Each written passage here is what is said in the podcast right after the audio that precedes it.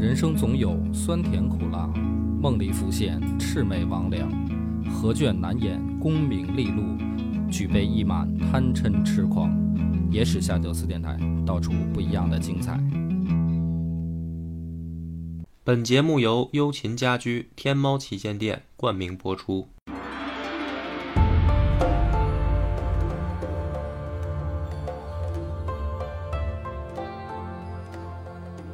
大家好，欢迎收听野史下酒，我是主播鄂大波。老番仔，上一回故事咱们讲了河阴之变，尔朱荣黄河边上开了屠刀了，把这些洛阳的宗室贵族啊、皇亲国戚、世家大族的清流文官全给杀了。来到城外的时候，尔朱荣害怕了，啊洛阳城里面传来阵阵哭声。比尔朱荣更害怕的，其实是洛阳城里面的这些百姓啊。嗯，他要干嘛呀？突然就亮刀子了。于是洛阳城里面啊，谣言四起，各种说法都有。有的人说什么呢？说这些胡人啊，不能这不能这么说了，说这些边关的人，啊边关的人要来抢劫，啊、要来劫财。也有的人说呢，说屠杀殆尽这个北魏的宗室，恐怕尔朱荣是要称帝。嗯，还有人顺着这个想法就说，那称帝完了以后，恐怕他要迁都，他要回晋阳称帝。那更有人顺着这个推测了，就是他不但要迁都，他还要把百姓也北迁，那，他得赶着咱们去晋阳。不管是抢劫也好，还是迁人口也好啊，这些答案都不是老百姓想要的，也不是洛阳这些住户想要的。南朝想要的，啊 王师北定中原氏嘛。那么流言起来了以后呢，尔朱荣其实进城以后啊，虽然很忐忑，嗯啊，这个天天他都号令军队严加戒备，生怕突然这么出来一帮人拿刀拿枪的就要跟自己干，他还挺害怕。他在防守的同时呢，洛阳人啊开始往外跑，嗯，举家就往外跑，别哪天突然又开始举举起刀来抢我们啊！那他这时候为什么不颁布这个命令或者发布通告？他到底要干嘛？稳定人心？他怎么说呢？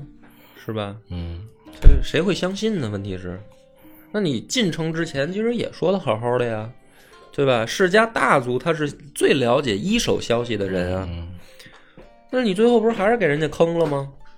那老百姓本来啊，就是什么事儿啊，他都往坏的、最坏的打算先做。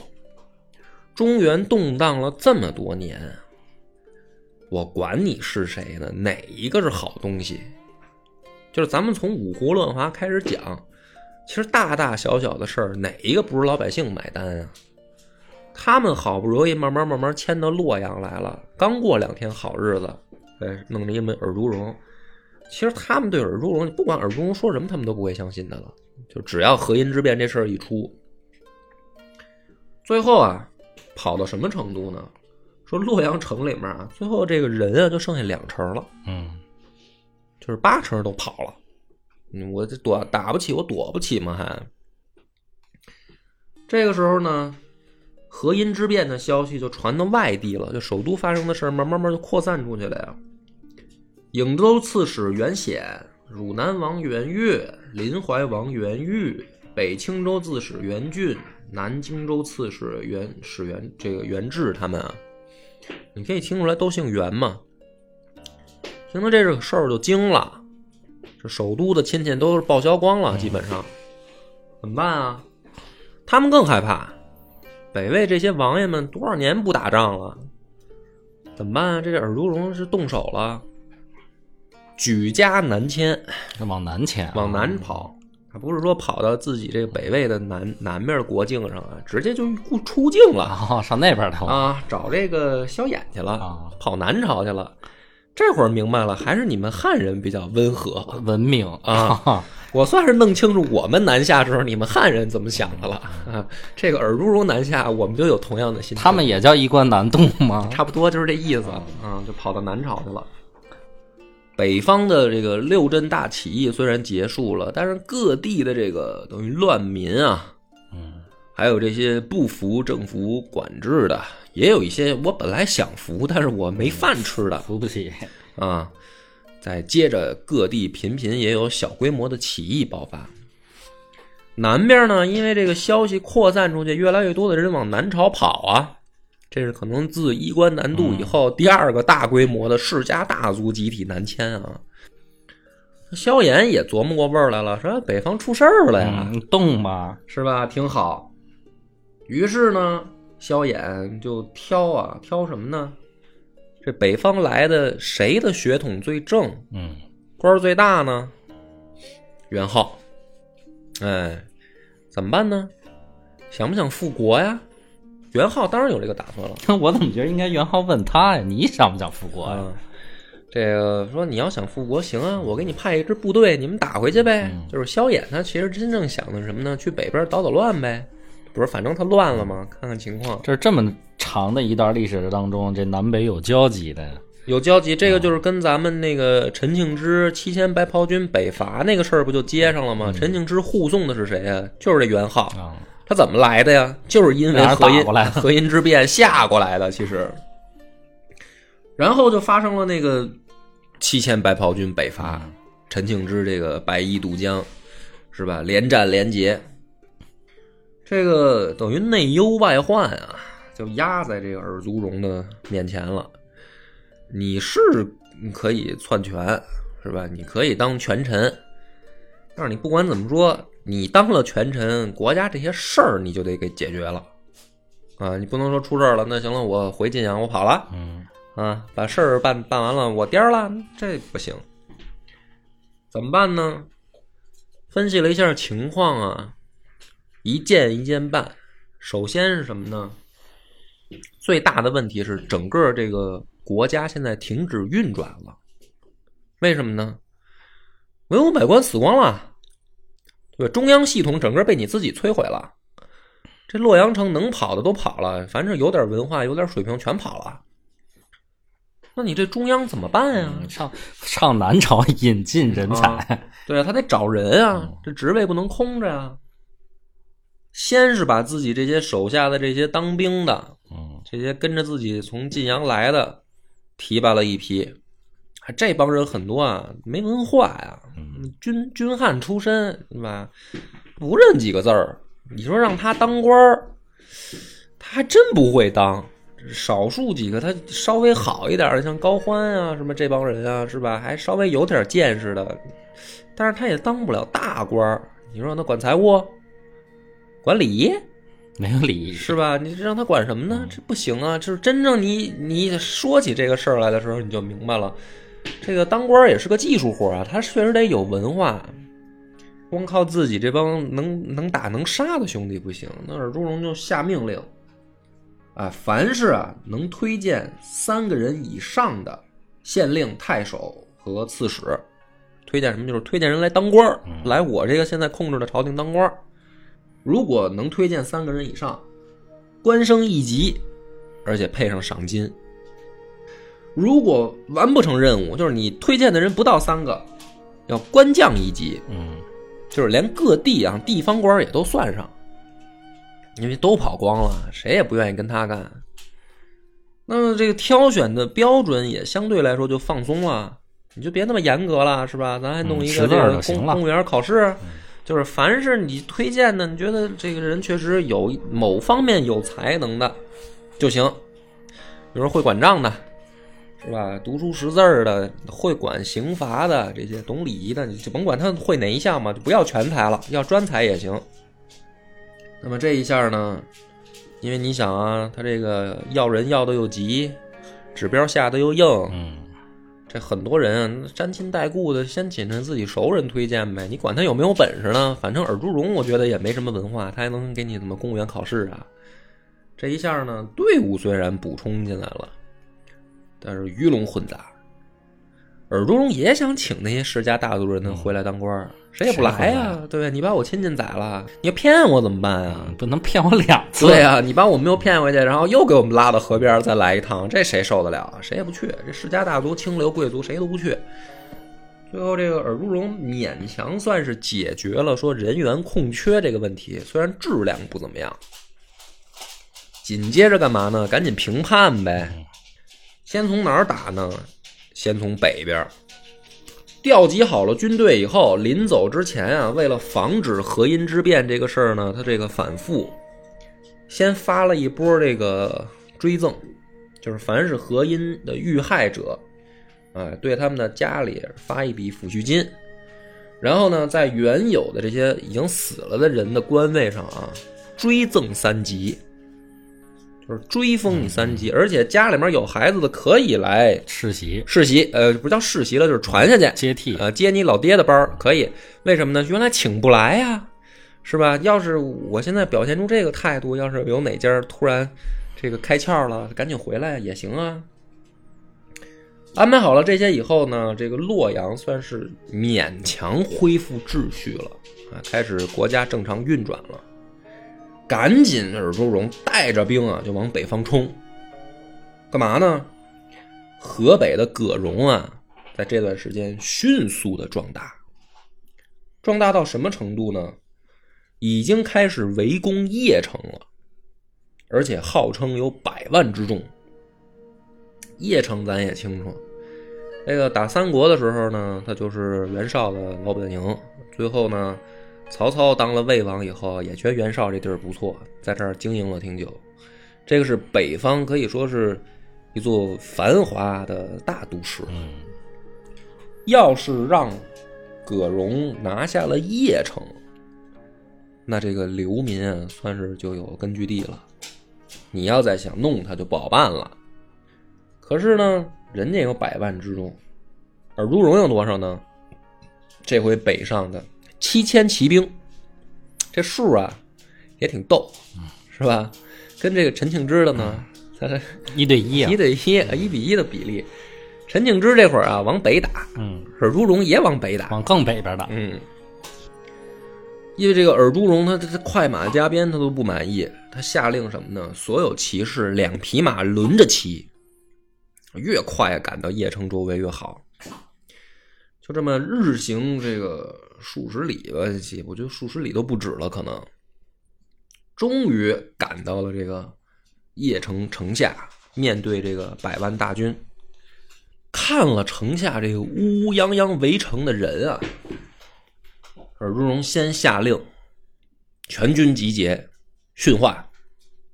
训什么话呢？这来都来了，肯定是来打的，是吧？咱不是来 观光的。一看人多，行，知道啊，回去了，这肯定不行。但是怎么打呢？都先别讲什么战术问题啊、战略问题，这些都别讲。此战有一个要求，不许下马割首级，就是他们这个打仗啊有传统，有传统，就是你怎么证明你在战场上杀了多少人呢？嗯，还是用那种最原始、最野蛮的办法，就是你秦朝的办法，哎，就是你杀了一个人，你下去把他的头砍下来，你要不是别在裤腰带上，要不是拴在马背上，仗打完了呢，拿人头计数，呃谁的人头多，呃，证明谁作战英勇。嗯那尔朱荣马上集结全军训这个话干嘛呢？这一仗人太多了，你们要是还像原来那样，是吧？打人杀人了以后下马割首级，你看看前面，他是号称百万，虽然我估计没那么多啊，几十万可能也有了。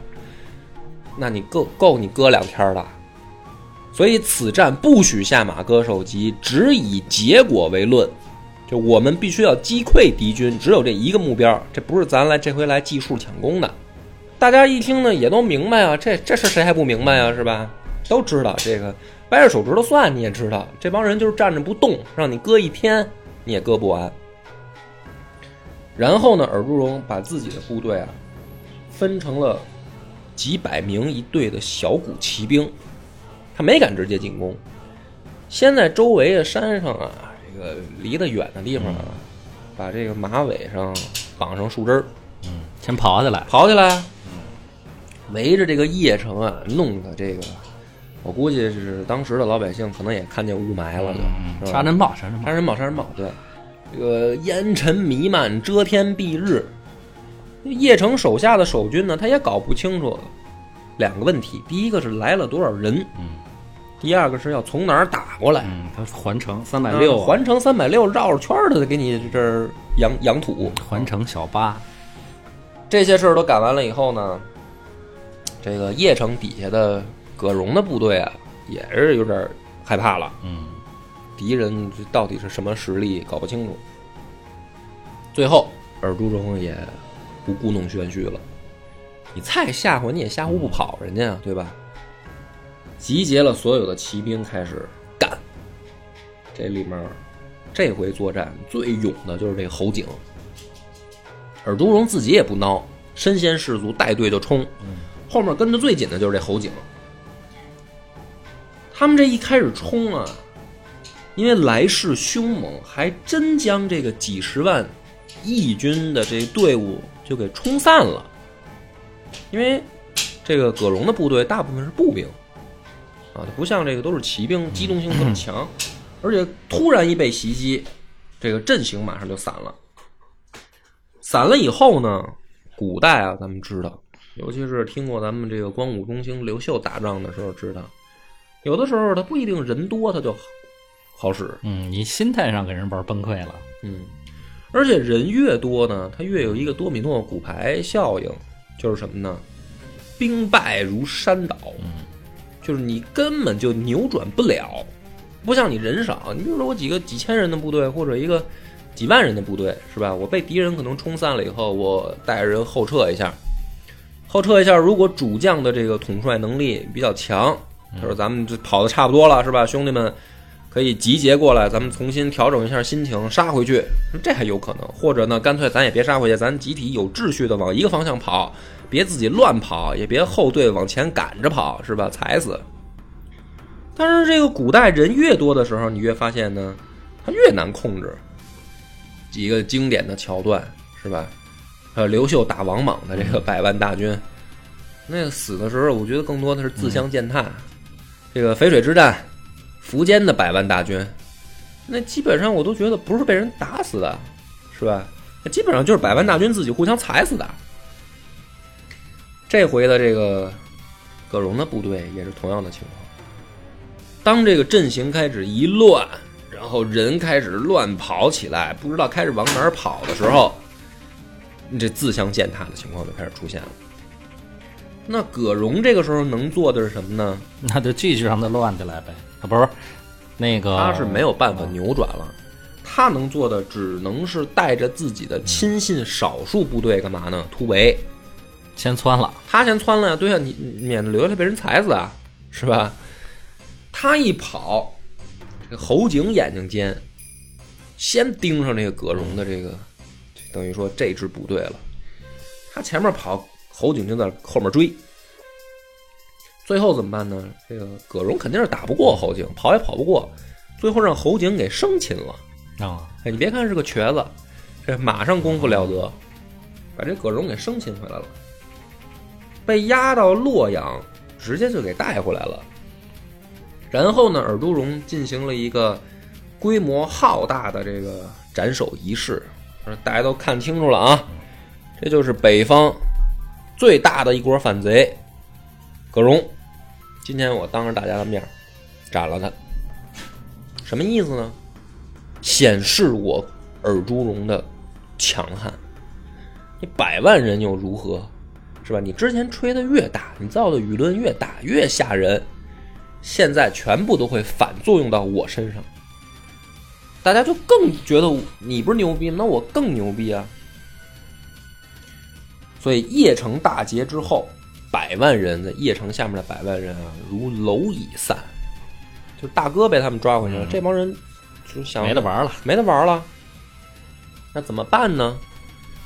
后这个尔朱荣啊，很机灵，就这帮人，你别什么抓俘虏啊，什么押回洛阳，还是说在邺城给他们解决就业问题啊，什么，甚至你更不能坑杀，怎么办呢？让他们啊自己该回哪儿回哪儿去。你是想回家也好，你还是想留下来也好，我不管。嗯我不给你们安置工作呢，我也不杀你们，你们自己散了。但是呢，他呀，在这个邺城周围方圆百里的所有哨卡都设卡，然后干嘛呢？让自己的部将亲信去蹲着，蹲着干嘛？蹲着干嘛呢？这百万人里面有多少是有生的战斗力啊？啊哦精壮青年、小伙子，这这百万人里面，你少说起码十万、二十万总有吧？那这些人啊，不能让他们轻易的散走。你不控制他们，他们早晚还得折腾。哦，人才这都是，哎，而且这个只要加入我军，因为你这一百万人，缺人吗？对现在对，因为他一百万人里面啊，好多拖家带口的流民啊，他不是说都是这种精壮青年，他很多啊什么这个家里人也跟着一块要饭来的嘛，就是人多看着吓人，实际上真正能打的不多。所以呢，这个尔朱荣为什么设卡蹲着呢？他就把里面这些有用的人筛选出来，补到自己的军队里面来。那别的人不说，上百万人的这个流民里面，捡没捡着宝呢？你这小伙子捡着不少。嗯嗯 那个四个二里面，其中有一个宇文泰，嗯，让他找就这么着让他给找着了。嗯，这时候宇文泰二十岁出头，正是精壮的时候。之前跟着葛荣瞎讨混，这个也没混明白啊。这回一看，这百万人也没用过，这宇文泰也明白了啊。尔朱荣把这些年轻人啊筛选出来以后，马上就编入自己军队的一些骨干，尤其是里面，比如说还稍微有点文化的，嗯或者武艺稍微高强的，提拔的更快，因为他部队人少。好死不死的时候呢，这个宇文泰恰好还就编进了贺拔他们家的这个嗯管辖范围，就是他的部队里面。这是老相识啊，打武川那会儿，这两家老爷子就认识，是吧？就一块儿的想为国家效力，兜兜转转啊，几年的颠沛流离，是吧？这个宇文家的小儿子跟这个贺拔家的小儿子终于又碰一块儿了。嗯，而并且有效的拉开了差距。嗯，但是但但是贺拔家的呢，没有瞧不起老战友，哦，哎，就是咱是老乡儿，拉一把，咱是同一个出来的，是吧？咱都是武川帮，嗯 啊，兄弟，你今天来了，嗯，荣华富贵，咱哥们儿一块儿享受。嗯就是，其实你要是说啊，在这个乱世啊，他像他们这样，他都不是巧合了，我都觉得有点奇迹了。就没没没战死沙场，因为这两个最底层的士兵，是吧？兜兜转转的，哎，竟然又在尔朱荣的部队里面，他会了齐了，不容易。尔朱荣拣选了精壮部队以后，马上他没完，陈庆之还在南边折腾呢，嗯是吧？咱们白袍七千白袍军北伐那也讲了，折腾到最后，洛阳都被占了嗯，那得汇回去了。啊！这个袁子优啊，带着人从洛阳跑出来了，往北找大哥哭来了，让人欺负了啊，家也丢了，嗯怎么办啊？尔朱荣说没什么办法，打呗，丢了抢回来呗。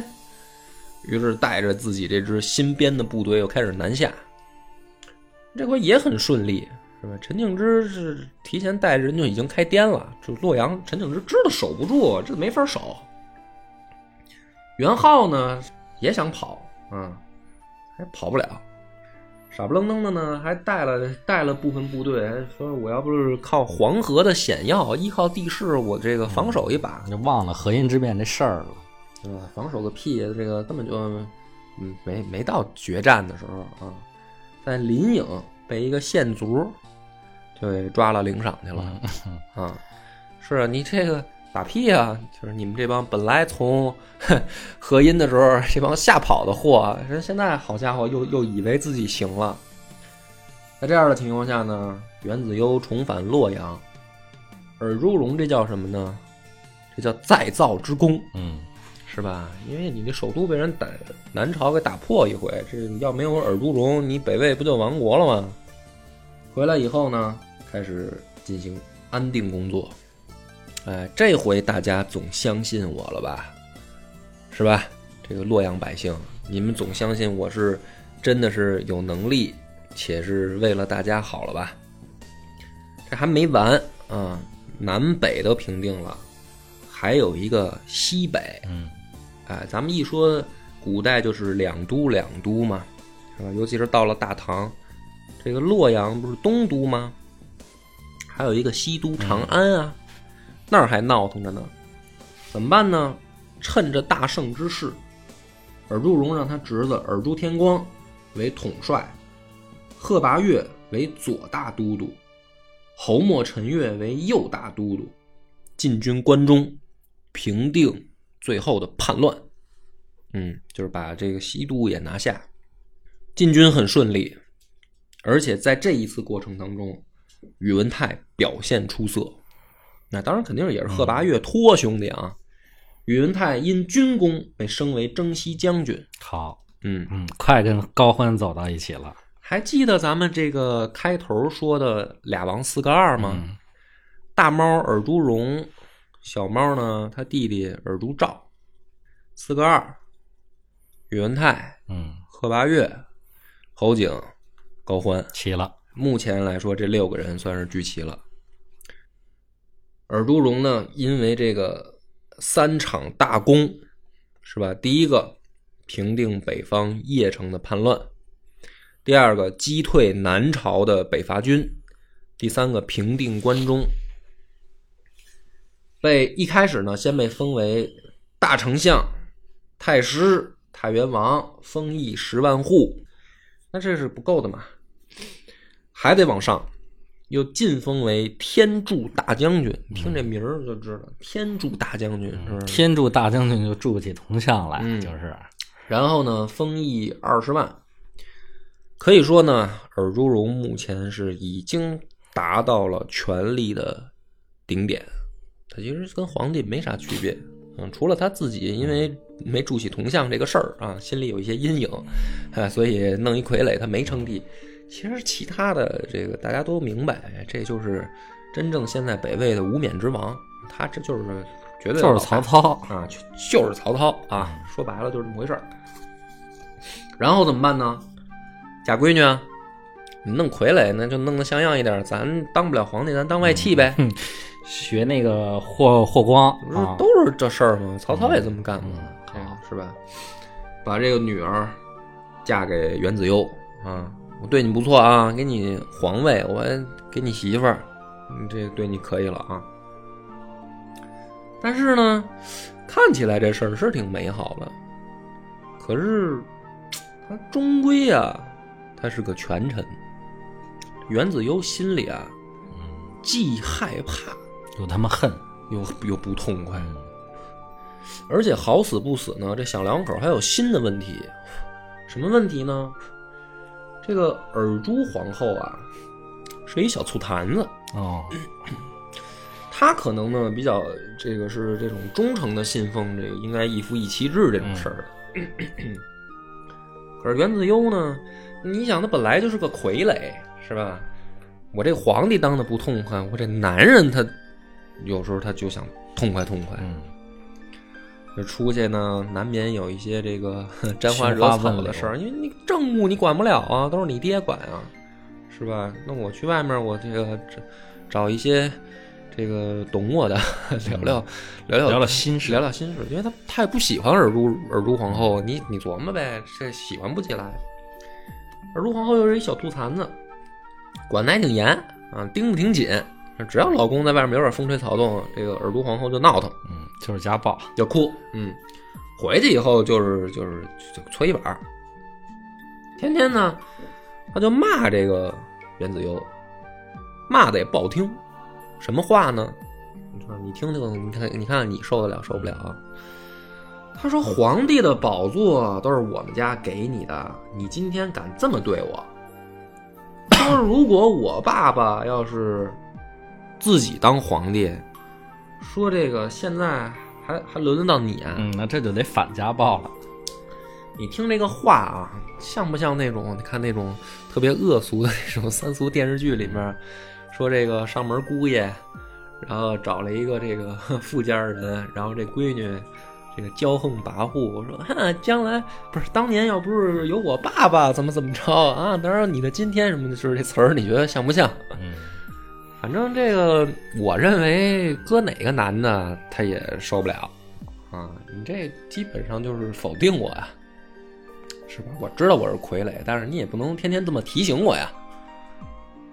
于是呢，这个袁子悠也没辙，他也不敢动这媳妇儿。但是我劝不了你，嗯，找个能劝你的，找谁呢？尔朱荣这个弟弟尔朱世荣，是吧？你是他叔啊，你劝劝皇后，嗯这天天老跟我这么闹，什么时候是一战啊？是吧？你看看哪个皇帝他不是后宫佳丽是吧？起码也得三宫六院啊，三宫六院的，怎么着也得封几个吧？是吧？你能不能大气点儿？这个尔朱世龙呢？因为那皇帝说了嘛，你毕竟人家是傀儡，但是面子得面子得给啊。再说这个事儿，他的确也就是一个家庭问题啊，是吧？就劝劝这个侄女来，说这个一家人呢，最重要的就是齐齐整整，是吧？人生最重要的就是开心。这个尔朱皇后哪管那一套，就跟他跟他叔就念叨，说这王八蛋啊，在外面，我那天看了手机里面微信，妈勾搭了谁谁谁谁谁谁啊，这一来二去的，先是这种家庭伦理剧，然后呢就那套富富家千金那一套就来了，是吧？嗯，当年我爹要是自己当了 皇帝，就是那电视《虎妈猫爸》，好啊吧，，就就就就就来劲了。你按说这个事儿，你应该怎么劝呢？是吧？你应该劝就是想开了，算了，想开点儿，睁一只眼闭一只眼吧。嗯男人嘛，都是那个臭德行嘛，大猪蹄子啊是吧？讨厌、恶心、呸。这个尔朱皇后在那儿骂呢，这个尔朱世龙冒出来一句，说是啊，大哥要是当了皇帝，我现在也是亲王了。这是拉偏手的，拉偏手，他冒这么一句，嗯，这说明什么呢？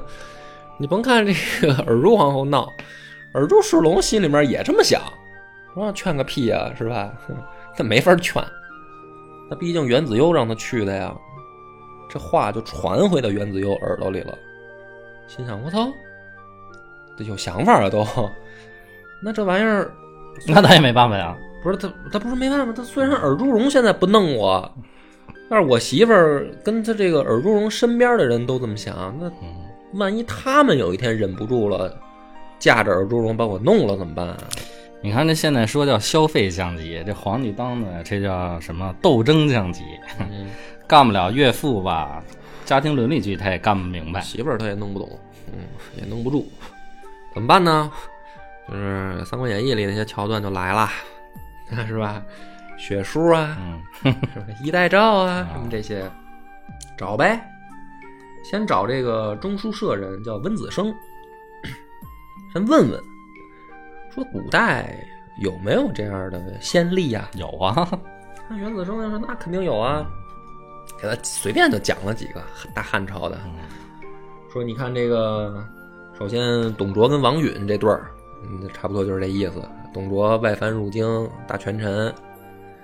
然后这个汉献帝跟曹操也给他讲了讲，嗯，我听这话就是劝他还是得忍，不是，然后没完呢，是吧？这个高贵襄公和司马昭嗯，这一对儿一对儿的都给他凑出来了，都是这个权臣欺负皇帝，皇帝受不了了，想这个拼死一搏、反戈一击的事儿，这这历史上出现过。那这个袁子悠就问这个文子升：“那他们都成功了吗？”文子升说文子升走了，：“ 你要说没成功也不是，那董卓不就是被人干死了吗？也有成功的，是吧？就是看关键看什么呢？嗯，看你策划的好不好。你像人家王允就属于玩的漂亮的，嗯是吧？弄一个 调查，他这都我觉得都都是戏说不是历史真相，它不是这样啊。但是呢，咱就当故事讲，就是也也有成功的。啊，这个原子又听明白了，说我跟你撂实话吧，我现在想的就是跟他尔朱荣同归于尽。这要是还有成功的，那我就放心了。坚定了信心，而我连死我都不怕了，是吧？首先，我大魏的皇族，我我让人家现在这么骑在脖子上拉屎，这我就已经够忍不了的了。我现在我连男人我都当不痛快，你说我活着还有什么劲？那既然历史上也有这事儿，那咱就策划一把呗。我就不信这朝中一个向着我的都没有，是吧？联络验证，嗯，有没有向着他的呢？有啊，当然有了。你这个北魏立国这么长时间了，是吧？老袁家从拓跋家改姓袁，这有一些大臣还是有一些正义感的。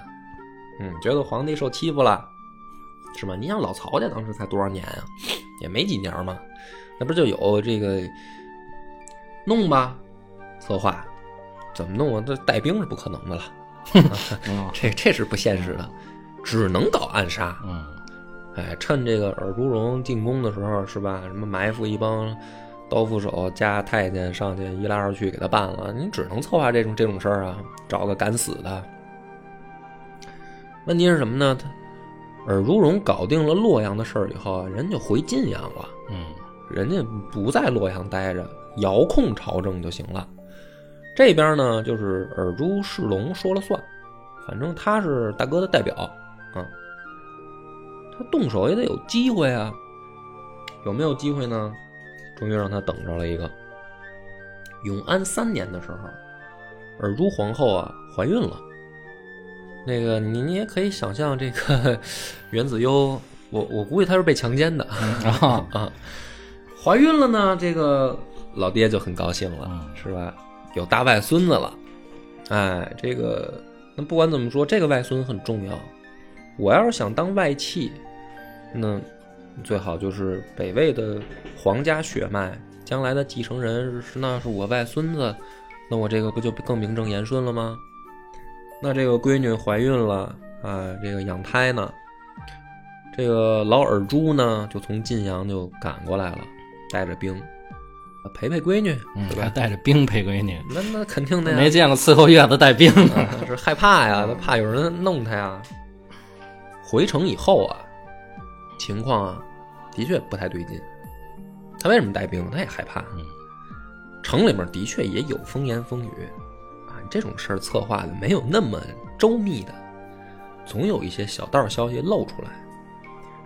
这耳朱荣就听说了，说这个女婿啊，对我好像有想法，不满意，想弄我。嗯，他也问问周边的人，说像我这种身份呢，这古代有没有什么先例出事儿的呀？嗯是吧？那些案例，就是说他这边也有读过书的人，就给他讲呗。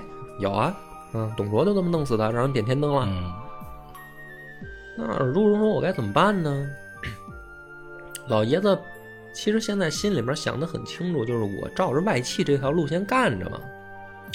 那女婿既然有想法，他也知道这个袁子悠也没什么本事，估计啊吓唬吓唬就行。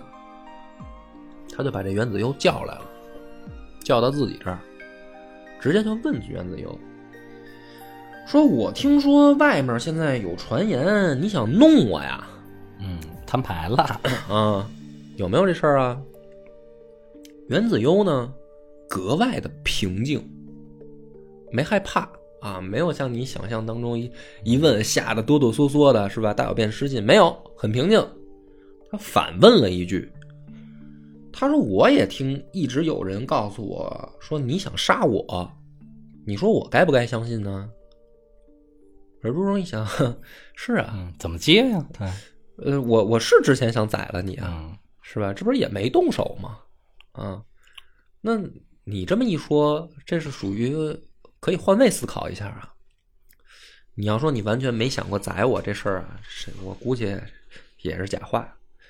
但是呢，你也的确没动手，我也明白你怎么想的了。你只要踏踏实实听话啊，好好陪我闺女，把我外孙子养大，咱们这些恩恩怨怨啊，是吧？别传到下一代身上就行。就是尔朱荣其实就是这么想的，妥协了本来就是想吓唬一下。可是呢，这个老家伙也很狡猾，反正他是轻易不进宫啊，皇宫我也不去。这个袁子悠呢，计划都已经定了，是吧？敢死之时都找好了，嗯就等着他什么时候只要进宫，我就弄你。终于忍不住了，九月十八号的时候，他呢派人干嘛呢？在宫中大宴，宴什么呀？说啊，皇后早产了，儿子提前生出来了，哎，这小孩已经出来了，这个赶紧呢在宫里面请客，这大家热闹起来。于是呢，派人去请尔朱荣，说进宫，赶紧啊，这个咱孩子出来了，这个老爷赶紧进来看看。使者呢，跑到尔朱荣那儿报喜啊，说这个恭喜天柱大将军，外孙子来了，是个男孩，挺好的。